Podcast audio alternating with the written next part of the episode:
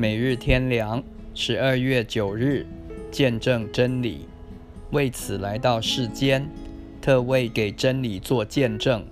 凡属真理的人，就听我的话。约翰福音十八章三十七节。只有真理是实际的，是永远的，其他一切都要改变，都要过去。虽然科学有些是符合客观的规律。但那是属物质界的，也不一定完全正确。对灵界和道德是不适用的，不能解决我们与神的关系和生命的问题。对宇宙观和人生观不能给予完全的解答。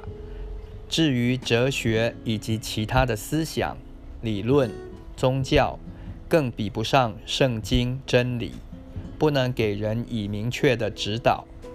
所以，我们若没有真理可遵循、实行，而不过按照人的常识、自己的愿望或其他的目的来度此一生，就完全错误。因为那一切不符合神的旨意，不会是必成的事实，只是一种自欺、受迷、愚昧的产物，对人毫无益处。以毕生精力、才能。投向无边无际的海洋，归于无影无踪，何等可惜！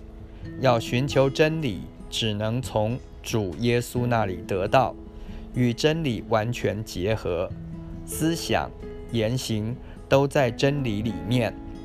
不合真理的，完全不做、不爱、不求，这样就不会徒然了。神的话就是真理，基督就是真理。圣灵引导我们进入一切真理，所以我们不能离开它，